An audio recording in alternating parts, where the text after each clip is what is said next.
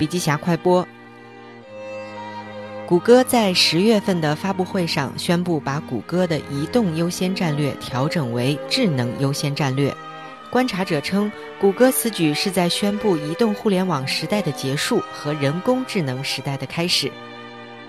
无独有偶，前谷歌全球副总裁、创新工厂董事长李开复在前两天的 TC 国际创新峰会上，从投资的角度也谈到了移动互联网的红利已经没有增长。并表示，其任职的创新工厂近期看好的投资领域是人工智能、文化娱乐、在线教育、B to B 和消费升级五个方面。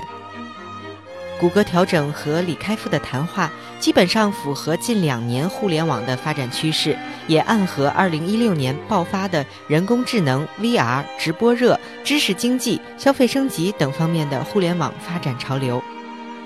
2016年也被称为是这几个方面的元年，元年就是开启之年、创世之年。这几个方向在二零一六年大热也不是偶然的，而是经济大势、商业模式、技术驱动的互联网进程走到了一个关键的拐点。这也意味着，二零一六年将是互联网划时代的一年，是一个新时代的开端。人工智能时代的大幕已经在二零一六年拉开，我们。都准备好了吗？好了，深度学习还需关注微信公众账号“笔记侠”，阅读完整版笔记还原。